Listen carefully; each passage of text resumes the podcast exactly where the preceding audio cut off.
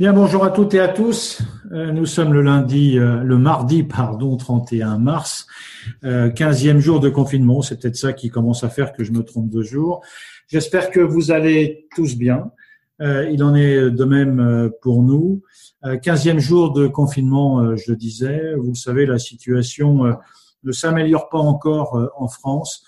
Nous sommes aujourd'hui à 45 000 cas à peu près de, de recensés et nous sommes toujours au stade 3 euh, du plan Orsan-REB. Euh, comme je vous le disais euh, hier, nous souhaitons mettre en, en, en, actualité un point particulier. je vous avais annoncé que nous parlerions aujourd'hui des fameux centres d'isolement sanitaire pour personnes vulnérables. juste pour vous faire une petite présentation avant de, de laisser la parole à, à Sami Chayata de la filière exclusion. Euh, vous rappelez que effectivement tout ça est parti de notre expérience que nous avons menée sur Carrie-Leroy. Vous vous souvenez que euh, fin février, euh, à la demande des autorités, nous avons participé à la mise en place d'un centre spécifique pour accueillir les ressortissants français qui se trouvaient en Chine et qui ont été donc en situation de confinement pendant 14 jours, où aux côtés à la fois euh, de la sécurité civile et de la réserve sanitaire, nous avons euh, assuré euh, non seulement la partie logistique, mais le lien avec l'ensemble des personnes et notamment mis en place un service de conciergerie. Fort de cette expérience, nous avons formalisé un guide pratique qui d'ailleurs se trouve sur l'intranet. Je vous rappelle que vous avez un espace intranet spécifiquement dédié pour le coronavirus et que vous y retrouvez notamment tous les documents que nous avons envoyés dès le début. Euh, au début du mois de mars, compte tenu de l'évolution de la situation, euh, la Croix-Rouge française a fait une proposition d'offre de services au ministère de la Santé et très vite la Direction générale de la cohésion sociale est revenue vers nous euh, pour participer avec eux à la mise en place de centres. Alors, ils les ont appelés les centres de resserrement. Samy nous en dira un peu plus tout à l'heure. La finalité était bien celle-ci, à savoir vous savez que notre schéma de réponse a été modifié compte tenu du passage au niveau 3, que tous ceux qui étaient positifs, malades, mais dont l'état ne nécessitait pas d'hospitalisation, n'étaient pas euh, sur un circuit d'hospitalisation et donc devaient être en mesure d'être confinés chez eux. Vous le savez mieux que moi, un certain nombre de personnes ne peuvent pas être confinées à domicile, d'où l'intérêt de, de, ces centres. Euh, je remercie euh, Sami Chayata, encore une fois, de la filière exclusion, euh, de prendre le temps euh, de nous expliquer euh, d'abord ce que sont ces centres et euh, comment ça se passe en France. un grand merci à lui. Samy, c'est à toi quand tu veux. Merci Alain pour la présentation me concernant et la présentation générale aussi. Bonjour à toutes et à tous. Donc peut-être en guise d'introduction, avant de, débuter sur la présentation de ces centres, rappeler, si toutefois besoin était, que les publics sans domicile euh, constituent des personnes et des publics particulièrement vulnérables face au Covid-19, puisque euh, au-delà des difficultés d'ordre social qu'elles connaissent euh, et, qu'elles rencontrent, elles cumulent très souvent des difficultés également sur le plan de la santé. Euh, conduite addictive, comorbidité aggravée, difficultés respiratoires, maladies chroniques aussi, telles que le diabète notamment. Et au-delà de ça, les modes d'habitat, que ce soit évidemment la situation de rue ou l'hébergement collectif, partager des chambres à deux, trois, quatre, etc., ne permet pas à ces personnes d'être euh, confinées ou en tout cas d'assurer un isolement euh, sanitaire. Au-delà de ces éléments-là, par ailleurs, euh, on observe sur les territoires un grand nombre de retraits sur l'accès aux besoins de première nécessité, que ce soit l'alimentation, l'accès à l'eau ou l'accès à l'hygiène. Donc ces personnes rencontrent de grosses difficultés aujourd'hui dans le cadre de la crise sanitaire que l'on que l'on que l'on connaît tous. et ce qui nous fait craindre ou en tout cas pointer un risque que à cette crise sanitaire vienne se cumuler une crise humanitaire. De fait, bien évidemment, la Croix-Rouge euh, française euh, intervient auprès de ces publics. On a maintenu nos activités euh, classiques et on les a adaptées, que ce soit les maraudes, que ce soit les accueils de jour, les centres d'hébergement ou d'autres types d'activités via nos réseaux salariés et bénévoles. Et comme le disait Alain, on développe aussi des projets sur la base d'expériences déjà existantes dans notre réseau, des projets en lien avec l'État ou en tout cas qui ont été repris par l'État sur la base de nos expériences, dont ces centres, ces centres d'isolement sanitaire pour personnes vulnérables alors, il y a une terminologie qui est euh, tout à fait floue encore et plusieurs appellations possibles. Centre d'hébergement spécialisé, centre de desserrement, puisque vous comprendrez l'idée de pouvoir desserrer des centres existants, et centre d'isolement sanitaire pour personnes vulnérables. Peu importe la terminologie que l'on retient, ce sont des mêmes centres que, que l'on que l'on parle, en quoi consiste-t-il? Ce sont donc des centres qui s'adressent à des personnes qui peuvent être, qui ne peuvent pas être isolées, notamment des personnes en situation de rue ou des personnes qui sont hébergées en collectif, comme je vous le disais des personnes malades, contaminées par le Covid-19, mais dont la situation de santé ne nécessite pas une hospitalisation à ce jour. De fait, on intervient pour permettre à ces personnes au sein de centres, dans des chambres adaptées individuelles, de pouvoir euh, avoir une prise en soin, une prise en charge évidemment euh, adaptée.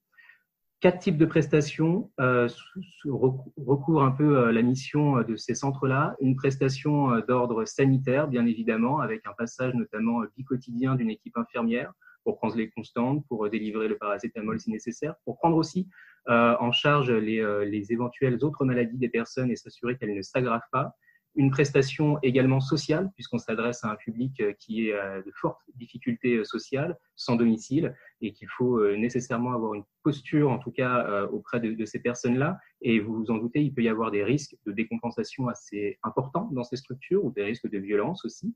Et puis, l'idée surtout, c'est de ne pas remettre à la rue les personnes une fois qu'elles sont guéries, de pouvoir leur assurer de retrouver, si elles viennent d'un hébergement déjà existant, leur place d'hébergement, ou de pouvoir accéder à un hébergement si elles étaient euh, issues euh, directement, euh, directement de la rue. À ces deux prestations sociales et sanitaires viennent se greffer deux autres prestations, une prestation plus logistique et de coordination, j'allais dire, tout ce qui va relever bien évidemment du ménage, du nettoyage, ce qui va relever également de la livraison des repas pour, pour les personnes et également du gardiennage du site. Et puis une prestation, j'allais dire, qui est un peu la plus-value Croix-Rouge, ou en tout cas que nous, on tend à, à, à apporter dans l'offre que l'on souhaite euh, proposer, en tout cas euh, auprès de, des services de l'État. C'est une prestation notamment de, conciergerie sur le modèle un peu Croix-Rouge euh, chez vous, adapté, on va dire, à ce public-là, puisque nous tous, autant qu'on est, le confinement est compliqué derrière nos donc pouvoir apporter un petit plus, que ce soit le chocolat, la canette qui va bien, le journal, peu importe, ça participe, on, va dire, pour ces personnes-là à accepter ce confinement, cet isolement sanitaire très compliqué, et ça participe aussi à l'observance des comportements mesure barrière qui euh, n'est pas toujours facile euh, à comprendre et à entendre pour un public, euh, pour un public sans domicile. Où en est-on? On est mobilisé depuis plusieurs semaines avec l'ensemble des équipes de terrain, moi-même et Frédéric Pichonna au niveau du siège, que je salue et remercie. où en est-on? Je vais essayer de vous partager. Aujourd'hui, on intervient sur un grand nombre de départements, très exactement sept régions 17 départements, ce qui correspond à 19 centres aujourd'hui ouverts. Euh, vous avez les chiffres qui, sont sur une vingtaine de sites confirmés, puisqu'il y en a qui sont en cours d'ouverture, mais on est sur aujourd'hui ouvert sur 19 centres, ce qui correspond à à peu près 900 places. Euh, 886 très exactement, mais on va monter, euh, on va monter en charge de plus en plus sur, sur le nombre de places. Au-delà de ces 19 centres ouverts euh, et quelques-uns qui vont ouvrir dans les, dans les jours à venir, 22 sites également en préparation ou en cours de négociation sur le voie de finalisation presque pour certains euh, et qui vont bientôt ouvrir. Donc, ce sont les, les, départements en jaune sur la carte. Et enfin, des actions euh, qui sont portées principalement par les délégations territoriales euh, en appui à ces centres, centres qui ne sont pas forcément portés à chaque fois par la Croix-Rouge française euh, et qui vont donc euh, appuyer la mise en œuvre de ces centres, que ce soit sur du transport de personnes malades, que ce soit justement sur cette prestation de conciergerie, que ce soit sur du prêt de matériel ou de l'appui logistique et, et, un peu technique et du savoir-faire qui est le nôtre dans notre, dans notre association. Euh, ou sur d'autres types de, de, prestations, animation notamment, ou appui au diagnostic, diagnostic infirmier.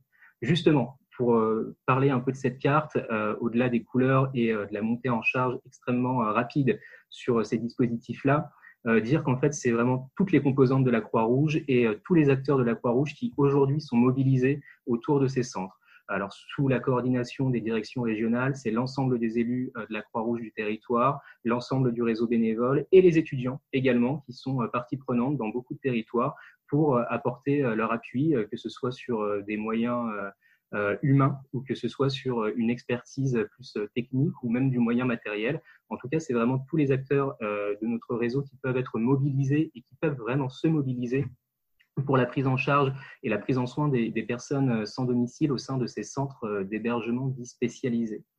Euh, justement, un dernier mot, et ça sera, ça sera vraiment euh, cette, petite conclusion-là, remercier l'ensemble des équipes, et je pense que je vais associer euh, Frédéric Pichonna à ces remerciements-là, parce qu'on travaille main dans la main au niveau du siège sur, sur le, la montée en charge et la coordination des centres les remercier parce que monter des centres euh, en l'espace de quelques jours, vraiment quelques jours, euh, qui sont très compliqués à mettre en place euh, en lien avec l'État et tous les partenaires, c'est extrêmement compliqué. Ils le font de manière extrêmement rapide d'une part, mais surtout avec beaucoup de qualité et sens de l'action, qu'elle soit sociale ou, ou autre. Donc merci à eux. Et enfin, ça sera ma vraie conclusion. J'ai oublié ce point-là, désolé. Euh, enfin, euh, on commence à voir d'autres besoins qui peuvent s'inspirer de ces euh, centres d'hébergement-là, qui ne s'adresseraient pas nécessairement pour des personnes sans domicile, mais qui s'adresseraient à personnes qui ne peuvent être qui ne peuvent être confinées ou disposer d'un isolement sanitaire, pardon, qui ne nécessitent pas d'être hospitalisées bien sûr, mais qui peuvent qui ne peuvent pas être confinées et qui qui pourraient en tout cas avoir une offre similaire, adaptée bien évidemment à un autre type de profil. Je ne fais pas plus long et je vous remercie. Je te cède la parole. Euh, super, merci. Euh, merci beaucoup, Samy, euh, non seulement pour ces explications euh, très claires, euh, mais surtout merci beaucoup pour tout ce travail que, que, que, vous mettez que vous mettez en place, cette coordination que vous effectuez, comme tu l'as dit avec Frédéric Pichonna au, au, siège. Merci beaucoup, et tu l'as dit aussi, et je partage ton message de remerciement à tous ceux qui permettent la mise en place euh, de ces actions. Vous voyez combien euh, ce, cette activité est profondément importante euh, dans le dispositif qui est mis en place par la Croix-Rouge française. demain, nous aborderons d'autres sujets. un certain nombre de sujets sont en préparation. Sachez que notamment sur la partie secours, nos collègues franciliens préparent demain le, départ de la région Île-de-France vers la Bretagne de plusieurs patients pour euh, essayer de tenter de désengorger les structures hospitalières euh, franciliennes. Sachez aussi que, euh, par exemple, TF1 était ce matin au centre opérationnel pour, pour un reportage. Voilà pour les, les, les, les éléments de ce jour. J'espère vraiment que tout le monde se porte bien. Encore une fois, un grand merci pour tout ce que vous faites. Un grand merci pour les actions que vous menez, surtout Prenez soin de vous et à demain.